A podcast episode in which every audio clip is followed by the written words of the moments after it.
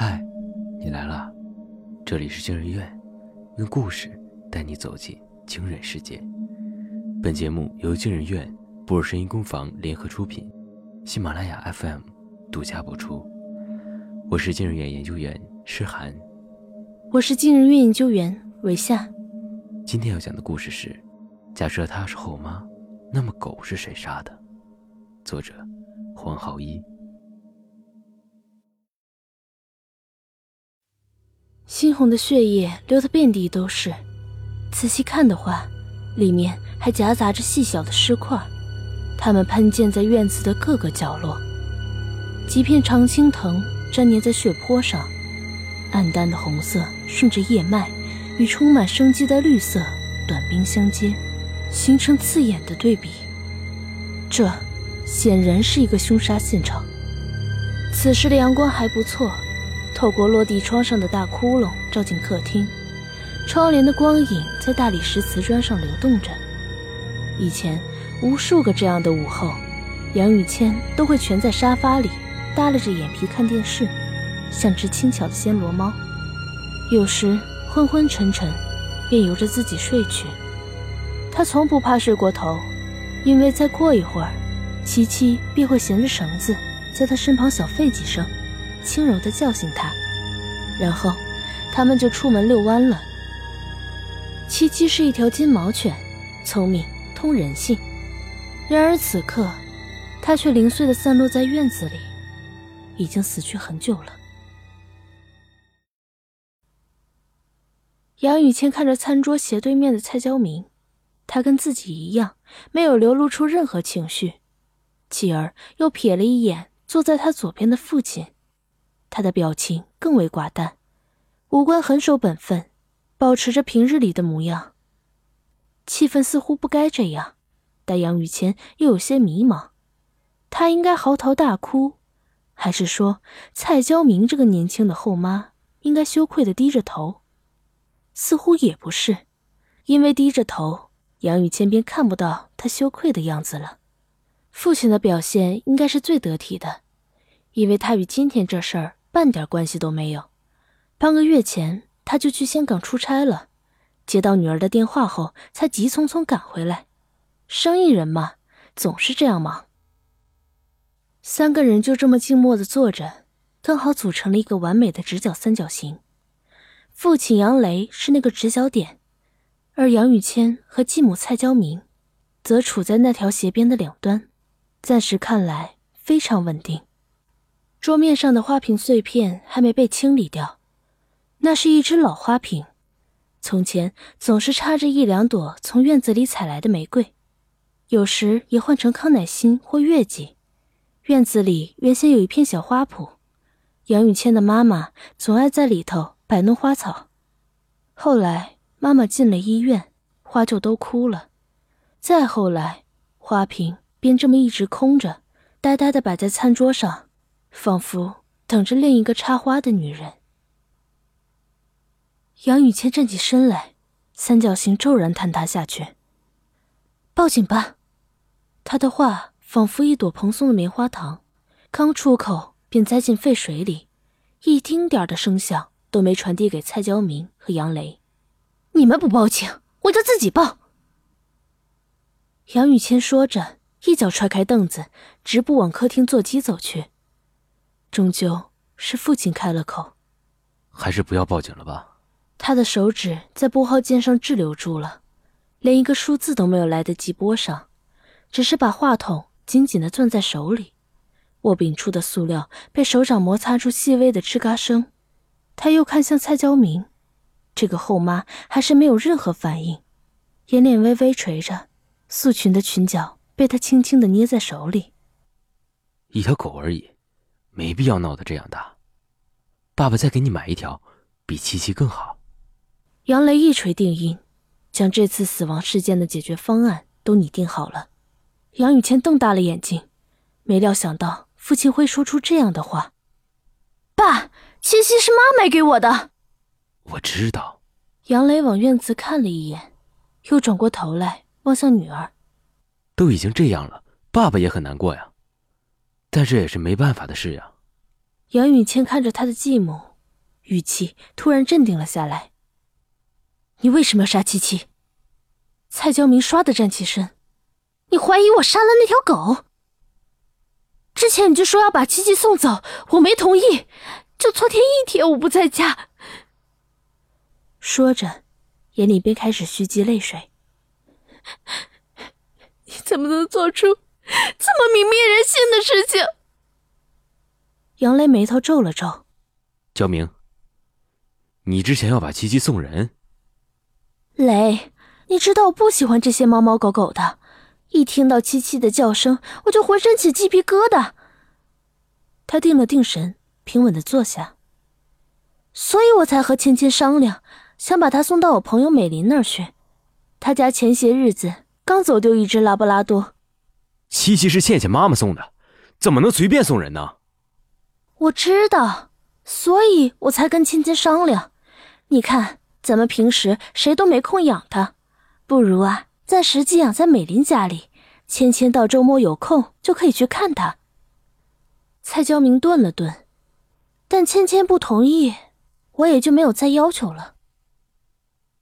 所以你觉得明的不行，就来阴的，趁着我和爸爸都不在家，就杀了七七。杨雨谦咬牙切齿的挤出每一个字。蔡娇明一拍桌子：“杨雨谦，你不要血口喷人！我压根就没碰过你的狗，你昨天一天不在，狗粮都是我给添的。除了你，谁还会弄死我的七七？”随着这句话，他眼眶中的泪水。终于过了阈值，止不住的往下落。昨天夜里来了贼，砸碎玻璃进来的，偷走了我一条珍珠项链。估计啊，是嫌狗太吵才下的手。蔡娇明说着，从兜里掏出一支香烟，自顾自的点燃，深深的吸了一口。夜里来贼，你一个人在家没事吧？他又吸了一口，缓缓的说。昨天同学聚会，我一早就出去了，玩的有点晚，就在美林家睡下了。我也是今天早上回来才看到这些的，然后就给你们打了电话。那你有没有查过监控录像啊？昨天小区维修电缆，家里断了一天电，监控什么都没拍到。杨雨谦冷笑一声，盯着蔡娇明：“怎么怪事都挨在一天了？”昨天我们谁也没在家，寸劲儿家里就来了贼，还碰巧停电。蔡娇明被杨雨谦的目光盯着，心里直发毛。小区维修电缆很正常，跟我有什么关系？你凭什么就认定是我杀了你的狗？除了你，还有谁会这么蛇蝎心肠？杨雨谦，我怎么样也是你的继母，嘴巴给我放干净点儿！杨雷啪的拍了一下桌子。你们俩都给我少说几句！蔡娇明为自己这段婚姻感到羞耻，这份羞耻感使他对任何聚会都抱有敌意，甚至有一种妄想症似的感觉，觉得这场同学聚会就是冲着自己来的。她和丈夫杨雷相差十八岁，从戴上戒指的那一刻起，她便是一个十五岁女孩的后妈了。美林，明天的同学聚会我就不去了吧。她在跟闺蜜打电话。为什么呀？你舍不得让我看你先生送给你的钻戒有多大？美林的声调极尖，就像要戳穿屋顶一样。好东西放着自己欣赏最没意思的了，你得来跟我们炫耀一下呀！什么跟什么呀？我只是身体不大舒服。那行吧。但是你家小区停电，不来这儿玩，你准备干嘛呢？他猛然想起昨天收到的短信，说是小区的地下电缆维修需要停电一整天，他转眼就把这茬给忘了。其实没事儿的，美林循循善诱，大家都是同学，就是小聚一下，你来跟我搭个伴嘛。那行吧。第二天早晨醒来，他习惯性伸手开灯，但来回按了几下都没有反应，看来是真的断电了。洗漱完毕之后，他坐在梳妆台前，望着圆镜内的自己，肤如凝脂，不过也就是个二十五岁的女孩。半年前，他的父亲，城市银行副行长挪用公款，短期内补不上这个缺口，便找到企业家杨雷借了一大笔款子。又恰逢杨雷原配妻子离世，他就顺理成章的成了杨雨倩的后妈。但他与杨雷之间没有丝毫的爱情，他为这场婚姻感到羞耻。梳妆完毕后，他按照杨雨谦昨天的交代，把一日份的狗粮倒进了那个恶心的食盆里。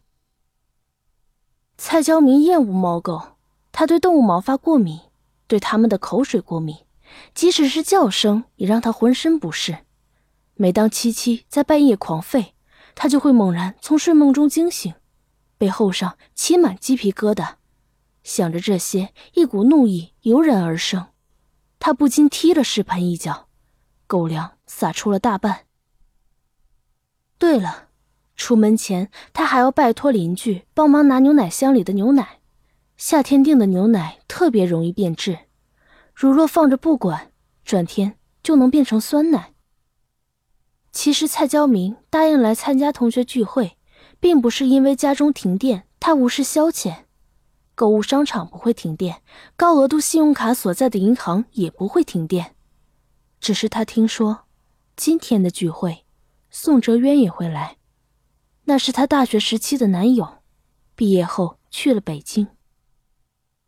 想着这次会面，蔡娇明就在心里摆了一个舞台，在上面。一遍又一遍的排练着两人的久别重逢，他觉得他会变消瘦、变沧桑，头发也会长长一点，胡子嘛应该有些拉碴，一个人静默的坐在角落里，这样他便可以坐到他的对面。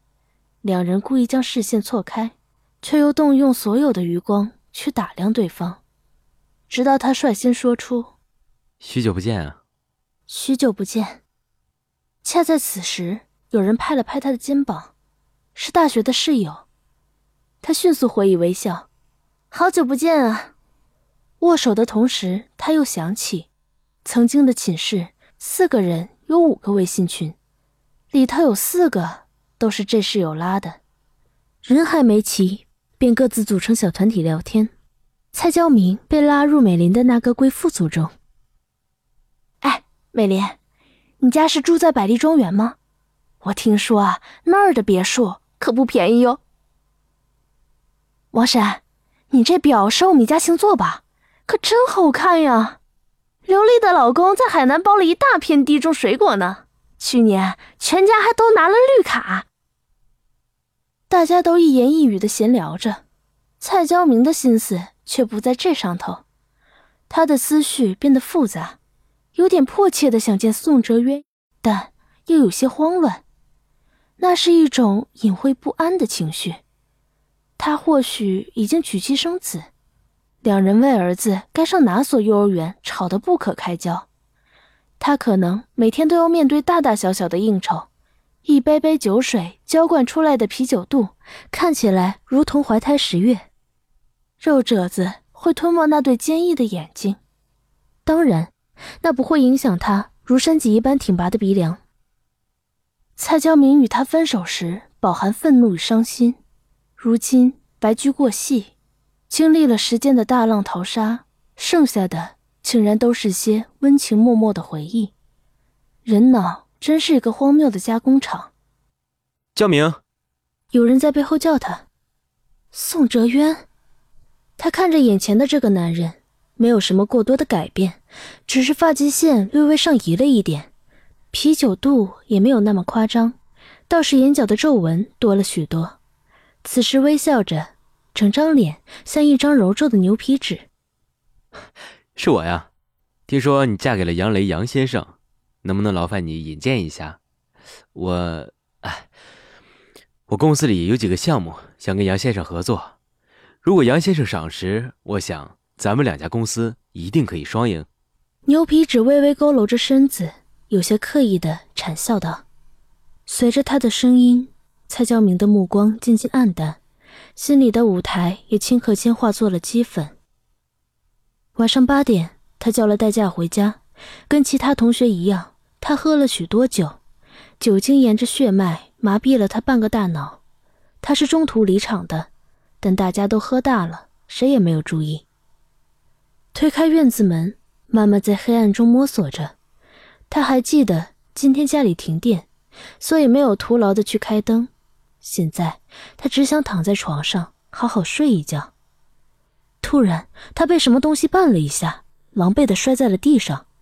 他的手在地上胡乱的摸着，站了起来，手掌上粘了许多狗毛。那坨庞然大物微微动了一下，像是蔡娇明打搅了他的美梦。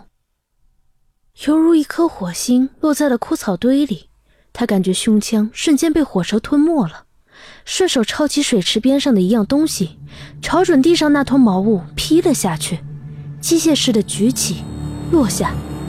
他所记得的只有一片平静，坐在沙发上，一口接着一口的喝着牛奶，就像是过了一个世纪。接着，他拨通了美玲的电话，美玲。我今天去你家睡好不好？家里停电，我有些怕。蔡娇明敲碎了那只花瓶，清脆的破裂声使他的耳膜得到了巨大的满足。他割开挂在主卧室的婚纱照，一分为二，二分为四。离开时，又从自己的卧室抽屉里翻出一串珍珠项链，塞进包里。路过院子的时候，他瞅准了那面巨大的落地窗，用力地劈了下去。他这才发觉，手里的是一柄消防斧。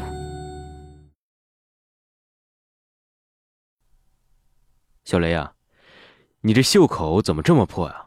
蔡行长指了指他的袖口，杨雷这才回过神来，看着他的袖口，那里原先细密的针线已经破开，露出了毛躁的末梢。杨雷有些懊恼自己一直没有注意到，他脑子里光想着那柄消防斧了。嗨。呃，不知道什么时候刮破的，我自己也没太在意。杨雷笑着回应他。蔡行长调整了一下自己的站姿，球杆撞击高尔夫球的声音略显得有些清脆。远处一个白点划出一道弧线，落在草坪上，快速的滚动着。他拍拍杨雷的肩膀：“今天你很心不在焉呢，让我猜猜，是不是焦明又跟你闹小孩脾气了？”杨雷陪笑：“不是。”焦明还是很善解人意的，善解人意，哼，别人不知道，我还不了解他。蔡行长脱下手套，示意球童今天就到这儿了。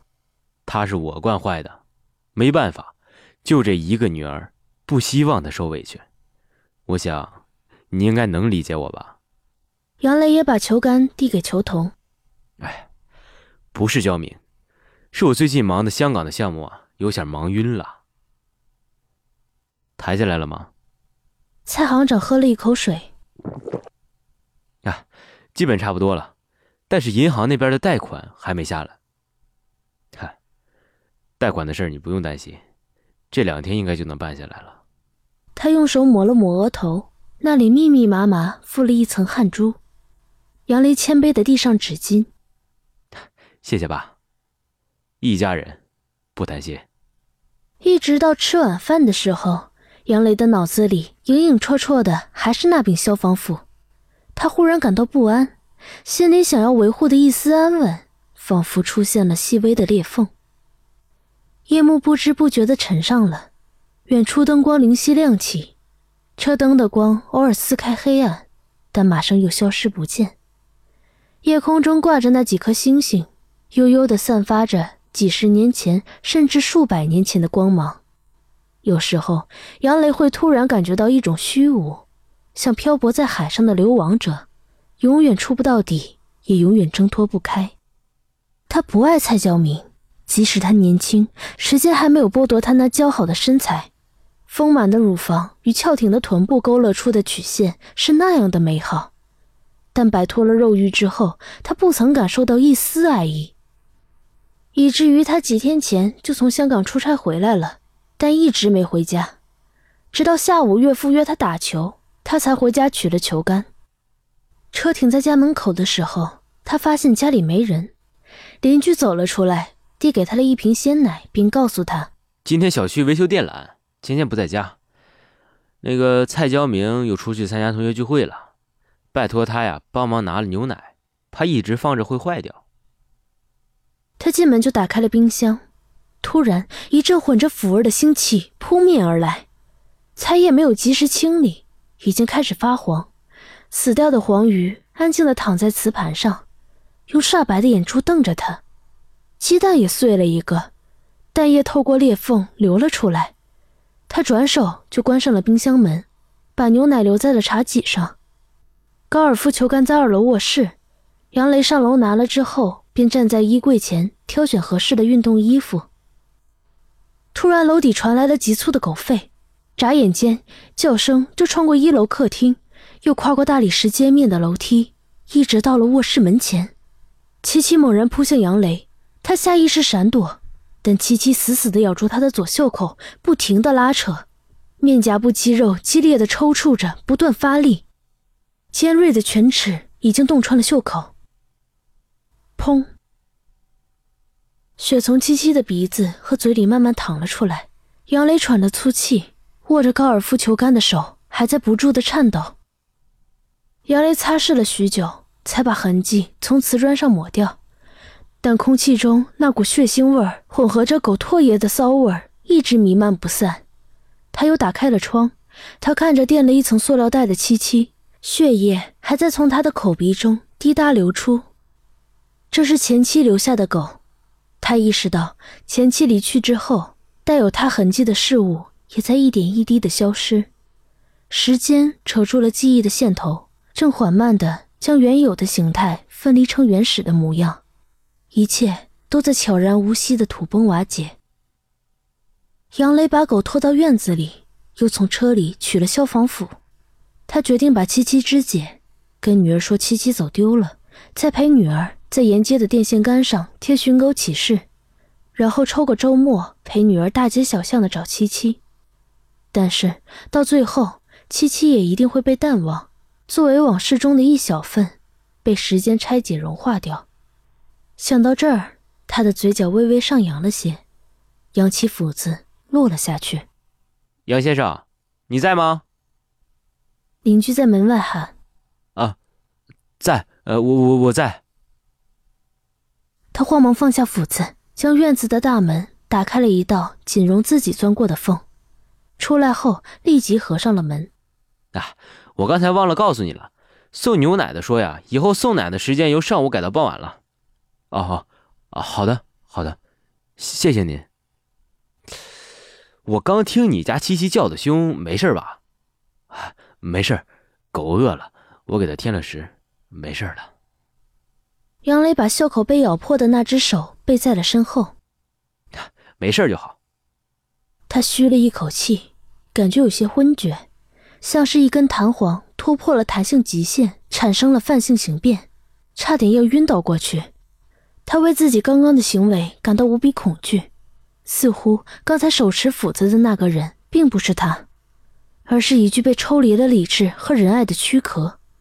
站在院子里，他周围的空气就像是漫天的海水，缓缓将他淹没又浮起，随着波浪，时而头朝下，时而又颠倒过来。杨雷挣扎着打开院子的门，迫切想要逃离这一切，像一只鸵鸟一样把头深深的埋在沙土里。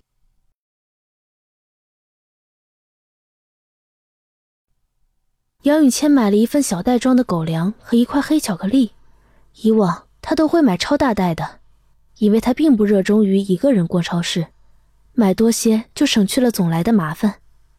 七七被寄存在超市门口专门放宠物的笼子里。他非常不喜欢这个狭小的笼子，可能是以为杨雨谦要抛弃他，叫声嘹亮又凄厉。杨雨谦每次逛完超市，打开笼子，他都缩在笼子里头，冲他狂吠，像是质问他为什么丢下自己。一般得拿吃的哄好一阵子才能出来，但这次七七并没有冲他叫，只是很乖巧的任由杨雨谦牵着走出了超市。七七是一只很敏感的狗。察觉到了他的心情不好，自然也不会跟他闹。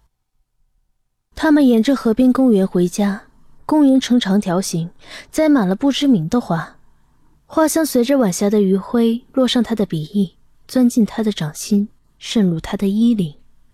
七七则照例在那棵大榕树下头撒尿，黄色的液体顺着树根渗进泥土里，但很快就会被余温蒸发。那股浓郁的尿骚味儿令人作呕。往常杨雨倩都会掩住口鼻，拉着就走，但今天却很耐心的等七七方便完，还由着她在草坪上打滚。七七，你想妈妈吗？他伸手挠了挠她的下巴。你还记得？妈妈以前每个周末下午在院子里给你洗澡吗？她会揪几朵自己种的花，一瓣一瓣的撒进你的洗澡桶。有一次你调皮，咬掉了还没有开花的康乃馨，妈妈揍了你一顿，然后就用砖块把花圃围了起来。我知道你也想妈妈。他抹了抹眼睛，继续牵着七七往回家的方向走。妈妈她去了一个很远的地方，再也回不来了。杨雨谦到家的时候，蔡娇明还躺在沙发上看电视，零食的包装袋已经堆满了茶几，他的一只手在零食袋与嘴巴之间往返搬运，仿佛是一座绞肉机，刺耳的咀嚼声便是零食们最后的哀嚎。他重重的关上了大门，走回三楼自己的卧室。一把反锁了门。房间里没有开灯，空气中弥漫着一种陈旧的味道。他拉开窗帘，太阳已经完全落了下去，外面的天空像是糊上了一层水泥，就连月光也显得不那么透亮了，整座城市都灰蒙蒙的。他撕开狗粮袋的包装，放在桌子上，又拿过黑巧克力，用马克杯来回碾压。直到整条巧克力完全变成粉末，他撑开狗粮袋的开口，把黑巧克力的粉末均匀地撒了进去，一边撒一边抖动着包装袋，这样黑巧克力就会粘附得更加均匀。他又潜入蔡娇明的卧室，将巧克力的包装纸塞进房间垃圾桶，故意压在几张废纸团的下头，只露出一个小角。做好了这些，杨雨倩走下楼梯。穿过苏格兰纹的地毯，坐在沙发的另一侧上。阿姨，我等会儿去同学家玩，晚上就睡他家了。明天能不能拜托你给七七喂个食，就把这袋狗粮倒他食盆里就行了。蔡娇明目不转睛地盯着电视。好。云层在月光下逐渐变得通透，显现出一种透明的黛色。天际线越发模糊，像是与钢铁般的大厦融为了一体。每个人的疲惫都蒸发成了气体，弥漫着，空气变得闷湿，带有困意。此刻，七七正趴在院子里，头枕在毛茸茸的爪子上，不时扑扇着耳朵，随着呼吸，脊背微微起伏，尾巴缓慢扫动着来驱赶蚊虫。过了好久，他忽然警觉地抬起头。茫然的扫视了一周，像是察觉到了什么。不知何时，远方传来钢琴的声音，空气中的困意变得越发浓厚。七七终于趴了下来，沉沉的睡去。